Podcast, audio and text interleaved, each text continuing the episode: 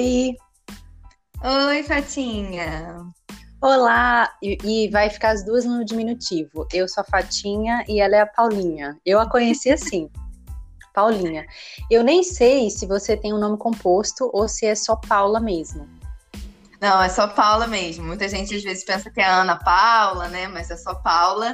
E todo mundo me conhece e eu muitas vezes me apresento como Paulinha mesmo. Ai, que ótimo. Porque, então, gente, olá, eu sou a Fátima Scanone, que a, a Paulinha chamou de Fatinha, e eu apresento a Paulinha, que foi assim que ela carinhosamente foi apresentada. E eu acho que eu não vou acostumar a chamá-la de Paula nunca, assim.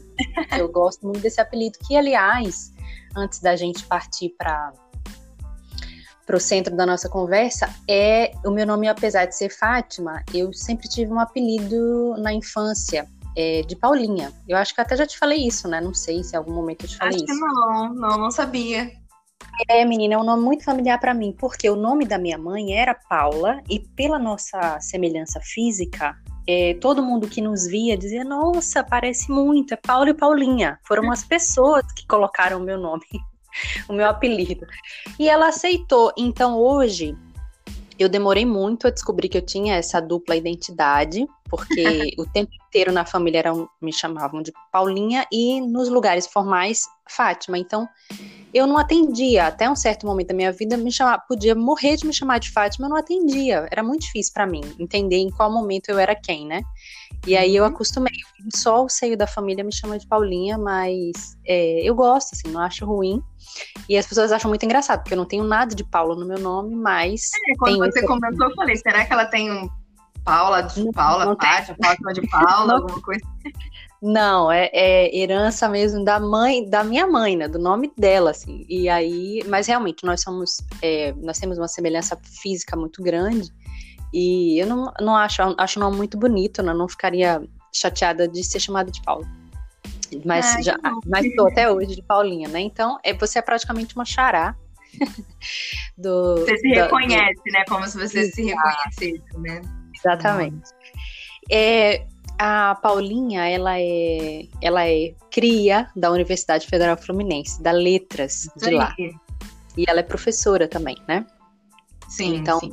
nesses dias em que nós estamos passando por esse momento mais complexo, ela também tem lidado com demandas muito difíceis, que trazem ansiedade, é, que é um trabalho que não para nunca, né? É ser professor e assim como eu também busquei algumas, alguma, alguns é, algumas saídas mais confortáveis para os dias de ansiedade, eu acho que essa, na verdade, é uma ferramenta que a Paula usa há muitos anos também, e a gente acaba coincidindo no gosto, assim. Nós gostamos de uma literatura que nos traga alívio, a gente Sim. gosta de ler. E aí, é, embora eu esteja sem Instagram, depois você deixa para quem nos ouviu o seu Instagram, porque a fama que corre pelo mundo virtual é que você gosta de fazer vídeos declamando as poesias. E que, inclusive, hoje a sua participação ela vai trazer um texto que nem é em português, não, são de, não é de autor é, brasileiro, né? Então, não, não. É, fala um pouco para mim e para quem nos ouvir é, Paula, se, se real, Paulinha, né, se realmente eu fiz uhum. uma leitura correta, se você gosta desse instrumento para trazer alívio e, e, se é prazeroso para você, e se isso te serviu agora na, nesse período de reclusão social, né, que a gente está uhum. confinado em casa, e depois você já pode é, nos apresentar o texto. Tá bom. É, bom, eu sempre gostei bastante de literatura, né, desde criança. Então, sempre me senti de uma forma refugiada, né, nesses uhum. textos, assim, acolhida. Tanto uhum. que acho que é Mário, Mário Quintana, se eu não me falho a memória, fala que o poema salva um afogado, né? Então acho que é esse contexto mesmo para mim.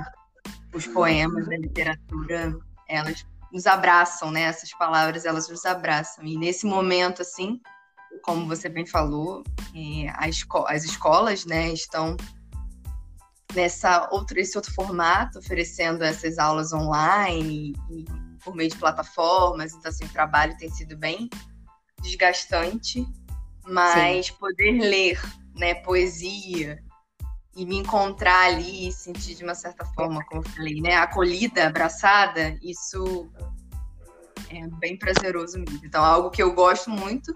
Até quando me perguntam assim, qual é o seu hobby? Claro que eu assisto séries e filmes, mas ler poesia, assim, para mim é algo que me acalenta a alma de verdade. Então, nesse tempo, eu sempre separo, mesmo que seja um tempinho, né, para poder estar tá, tá lendo. E também fazendo a vocalização, né? Eu comecei, na verdade, com a vocalização há, um, há pouco tempo, assim, né? Do ano, é, foi do ano passado para cá, porque eu acompanhava algumas amigas, alguns perfis, mas não fazia, né? Então, ah, então o que você faz tem um nome chamado vocalização? É, porque você dá a voz, ah. né? A sua voz para o poema, enfim. Que lindo. Então é chamado de muitas vezes de vocalização. Okay, eu vou declamar também, pode, né? Mas às vezes, como é nesse formato de vídeo, né? Vídeo poema também. Então pode ser assim. É, eu conhecia é, é, essa, esse, esse exercício como declamação, mas eu eu gostei do verbalização, eu gostei disso. É, porque uhum. eu, eu, na minha cabeça, assim, se aproxima mais, é mais literal do que exatamente é, porque você tem um texto que tem uma. Um, ele tem um desdobramento diferente para cada leitor. Sim. E na sua interpretação, ele tem uma. Engraçado que faz sentido, muito sentido ele ter esse nome, porque uma coisa é você ler sozinha, outra coisa é você é, vocalizar realmente, e a emoção que você coloca para quem está te ouvindo pode fazer muita mudança no texto, né? Sim, porque é cada um de nós é, é, se afeta de uma maneira diferente, né? Assim, a literatura também é muito rica por isso, né? Porque de uma certa forma dialoga com a gente, né? Com os nossos sentimentos, por ser muito subjetivo, né? Ser algo ser algo subjetivo. Então, cada um, às vezes, vai ressignificar aquilo ali. Até mesmo é, o seu último podcast com a Isadora, né? É, foi do Drummond. E eu lembro que aquele poema famoso dele, de No Meio do Caminho Tinha uma Pedra, uhum. quando eu descobri que, na verdade, ele não estava falando de outra coisa, né? Eu estudando é, nas disciplinas de literatura, era uma pedra mesmo no caminho. Literalmente, a ideia dele era essa. Uhum. Só que uhum. quando a gente lê, muitas vezes a gente, a gente ressignifica isso, né? A gente percebe como se fosse Sem um obstáculo na nossa vida, no nosso caminho. É. Então, assim, cada um vai. Isso, a literatura permite isso, né? A poesia per permite essas múltiplas leituras, né? Então, cada um uhum. vai ler, vai sentir, vai receber de uma forma diferente. É, é, e é engraçado que é, começa de uma sensibilidade muito literal, porque ele olhou a pedra e, e, a inspiração de falar sobre alguma coisa que está no meio caminho, que né, se torna sim, sim. É, uma símbolo. É, é, ela recebe, ela vira um símbolo, né? É, e aí essa pedra. Como que você, ganha, é como que você tivesse a chance e a licença poética de nominar de pedra o que você quiser.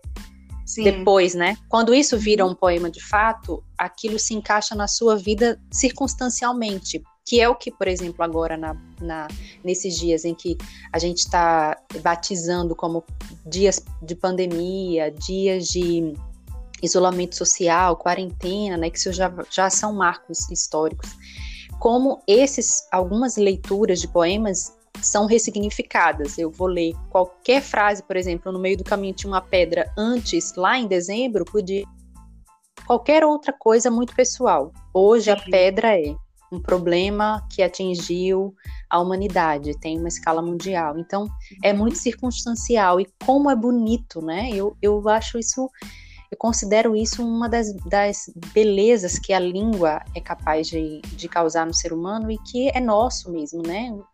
Por mais que os, os animais é, tenham lá suas maneiras de, de expressão, né? Sim, nós conseguimos né? decodificar é, suas linguagens diferentes, a nossa decodificação é muito complexa e muito bonita. Sim. Pois então, não, quem é o seu autor, então? Federico Garcia Lorca né? É um ah, poeta. Uhum. É coisa de fora, é coisa importada, é coisa É, porque ah, eu não falei, eu sou professora, na verdade, eu sou. Acho que a gente não comentou, não sei. Se eu tiver comentado, me perdoem. É, sou professora de português e espanhol, né? Na verdade, atualmente eu trabalho mais com espanhol, né, na, na escola, dando aula de português no momento, tem de literatura brasileira né, ou portuguesa. Mas, uhum. Então, por isso que às vezes também, assim, eu encontro muito é, na literatura, sou uma apaixonada pelo, pela literatura hispânica, né? Uhum. Então, por isso que eu trouxe. Pensei também em Eduardo Galeano, que é o meu autor favorito. Mas uhum. esse, esse texto de, de Lorca, acho que de uma certa forma, nesse momento que a gente tem vivido, traz uma esperança pra gente, né? Então, você ele falou, é um poeta... mas eu não sei se você falou é, o título do poema, não? Não, não, não falei ainda não. Tá. tá. Ele é um poeta e dramaturgo espanhol, né? Que ele uhum. morreu, inclusive circula pelas redes, né? Na mídia. Uma foto que seria do possível momento do fuzilamento dele, né? Pelos franquistas uhum. na Guerra Civil Espanhola. E ele morreu jovem, né? Ainda é uma. Existe aí um. Grandes existem grandes leituras, interpretações sobre a causa da sua morte, né? Mas foi do período da, da ditadura franquista. E ele Ai, deixou, né, uma vasta e rica obra, né? Como dramaturgo, compositor, poeta, ele era múltiplo, uma verdadeira lenda, né? Então, assim, morreu jovem, mas uhum. já desde jovem nos deixou é, grandes. Hum, uma herança. Sim, grandes é, grandes expressões, né, de, como a gente falou, né, ele não só escrevia poemas, né, então todos os seus escritos têm algo, assim, é, que fazem parte da sua vida também, porque não tem mesmo que que a gente entenda que o, muitas vezes o eu lírico e o autor, né, são pessoas diferentes, uhum. mas muitas vezes isso tá, não deixa de estar tá impregnado na nossa, no nosso discurso, na nossa escrita, né? Porque é quem a gente é, então de certa forma se revela um pouco. Então muitas vezes tem esses poemas dele é, e, esses, e essas obras e tal, é, no contexto de exílio e tudo mais. Mas hoje eu trouxe um poema que se, que se chama, né? Que se chama. Aí o momento de uhum. falar duplamente, né? Essa confusão. Cantos pode, Nuevos. Pode falar. Se chama Cantos Nuevos. ¿sí? Vamos. Dice la tarde, tengo sed de sombra. Dice la luna, yo sed de luceros. La fuente cristalina pide labios y suspira el viento. Yo tengo sed de aromas y de risas, sed de cantares nuevos, sin lunas y sin lirios y sin amores muertos. Un cantar de mañana que estremezca a los remansos quietos del porvenir y llene de esperanza sus ondas y sus cienos. Un cantar luminoso y reposado, pleno de pensamiento, virginal de tristezas y de angustias y virginal de ensueños cantar sin carne lírica, que llene de risas el silencio. Una bandada de palomas ciegas lanzadas al misterio. Cantar que vaya al alma de las cosas y al alma de los vientos y que descanse al fin en, la alegría del corazón eterno. Esse poema é, se encontra na obra poética completa dele, né? Até tem a tradução. Ah, tão tem bom a tradução ouvir. aqui. É, a gente lê a tradução? O que, que você acha? Uhum. Pode, pode ler. Que aí é bom, né? Que assim, cada um vai se sentir afetado da maneira que quiser, né? Não preciso. É. Eu... Eu gosto muito da sonoridade do espanhol. Eu gosto é, dele me, me trazer assim uma ah, eu, eu sinto uma sedução na língua. Eu gosto do uhum. espanhol porque ele sempre me. Ele já é meio que. É, é, te convida para um. Para um. Intimista, né? De uma certa é, forma. Me falta o verbo agora, mas é isso. Ele, é, ele, ele é sempre, ele tá sempre te convidando para um lugar mais delicado, né? Ele não é ele não, não é agressivo, não é uma linguagem agressiva, não é reta. Ele tem aquela voltinha gostosa, né, de ouvir. Mas pode ler a tradução. Cantos novos. Uhum.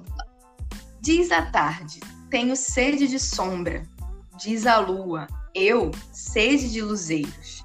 A fonte cristalina pede lábios e suspira o vento. Eu tenho sede de aromas e de sorrisos, sede de cantares novos, sem luas e sem lírios, e sem amores mortos. Um cantar de manhã que estremeça os remansos quietos do porvir, e encha de esperança suas ondas e seus lodaçais. Um cantar luminoso e repousado, cheio de pensamento, virginal de tristezas e de angústias, e virginal de sonhos. Cantar sem carne lírica, que encha de risos o silêncio, um bando de pombas cegas lançadas ao mistério. Cantar que vá à alma das coisas e à alma dos ventos, e que descanse por fim na alegria do coração eterno. Essa tradução é de William Ágil de Mello, seja assim, que é nesse livro da obra poética completa dele, e tem em espanhol e em português, publicado pela Martins Fontes. Ah, que obra bonita, que texto bonito e muito sensível, né? Muito bonito. Sim. Gostei. Eu é, consegui entender a maior parte do texto, mas tem algumas, alguns vocábulos, algumas palavras do espanhol que realmente eu não nunca tinha ouvido, até porque a poesia ela traz uma linguagem que não é tão coloquial, né? Não é tão Sim. corriqueira. E aí a gente, eu realmente não, não consegui entender. Mas no contexto geral, assim, é, a sonoridade se aproxima tanto, né? Que a gente acaba abraçando o espanhol meio que na, na por osmose, assim.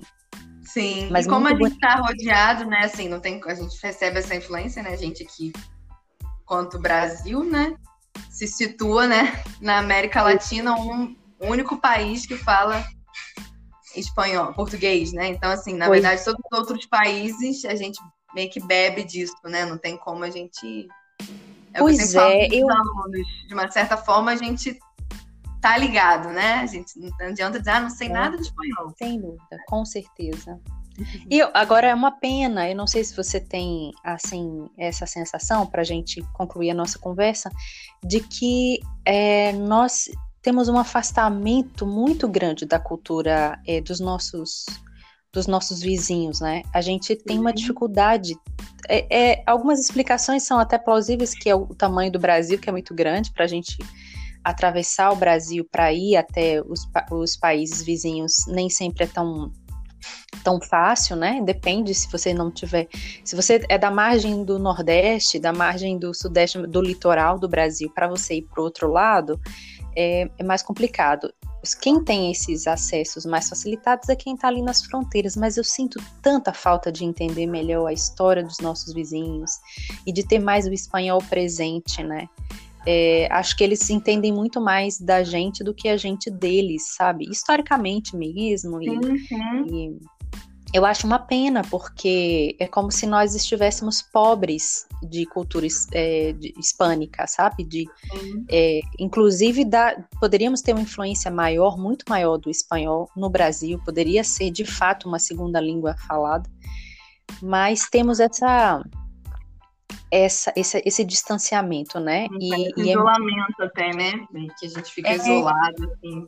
Pois é, a gente tem um isolamento linguístico enorme, imenso, né? Somos realmente os únicos dessa região que falamos português e, e nossa, é, eu acho, eu até te agradeço muito por ter trago um texto em espanhol, porque isso nos, nos coloca numa realidade que não é muito comum para a gente, né? Literatura não só inglesa, né? Literatura é, que é aqui tão perto da gente. Tem muita gente boa entre os nossos vizinhos. Nossa, tem muita gente boa. Alguns acabam ficando com os nomes mais evidenciados, são mais icônicos, né?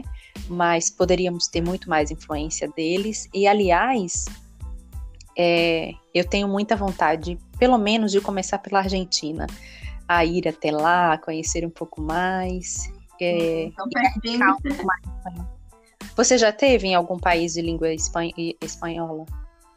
Só a Argentina também. Mas o meu sonho mesmo é fazer meio que esse. Não mochilão, né? Porque eu não, uhum. não tenho como. Sim. no momento, nem assim, não penso mochilão em si, mas conhecer toda a América Latina e depois, né, todos os países que falam espanhol, né? Aí, no caso, Europa Ah, eu e também tenho. Eu tenho essa curiosidadezinha. E eu agora eu tenho uma. Eu escuto uma pessoa falando espanhol, eu fico muito sensibilizada. Eu acho bonito demais, eu acho muito bonito. Gosto. E, e já te agradeço muito por aceitar o convite, por ter sido Ah, é um sensível prazer. e lá buscar um, um poema, não só o poema na língua original, mas a tradução, falar um pouco de como é a sua experiência. E qual é, por favor, o teu Instagram? É arroba o quê? Então, eu tenho um Instagram fechado que eu, eu vocalizo lá, mas é, não muito, né? Eu tenho uma página que é mais o local onde eu realmente faço isso junto com uma amiga, né? Que somos, Sim. eu sou coautora, né? Sim. Então é arroba quando a Uhum. poesia nos toca. Arroba, Quando a poesia nos toca. isso. Ai, Aí lá- Esse, eu- esse eu não, engraçado, eu não conhecia essa sua página, eu conhecia a sua pessoal, né? Essa eu não sabia. Sim, sim. É porque teve um ano passado, acho que teve uma época que a gente parou um pouco assim, né? As demandas, e a gente não conseguiu é, colocar, né? Seguir, né? Alimentar, né? Uhum. Pra alimentar a página. Mas esse ano a gente tá com esse projeto. Toda semana a gente tá, estamos tentando fazer isso. Nesse Ai, período que até, pelo, pelo menos tem sido assim, de vocalizar poemas, né? Ou outros Isso é escritos, terapêutico, poemas, né? É então, sim, é muito bom. Quando me preparo, assim, às vezes é meio complicado para achar o tempo, aquela coisa toda na rotina para conseguir gravar. Mas aí depois que gravo, assim, realmente parece que dá um alívio. É, bom. eu acho muito, faz muito bem pra gente. Obrigada, viu, Paulinha? Espero Nada, que a gente se encontre em breve. convite, pela troca. Ah, eu que agradeço. E um bom fim de tarde pra você. Para você também. Grande Tchau. beijo. Até a próxima, então. Tchau.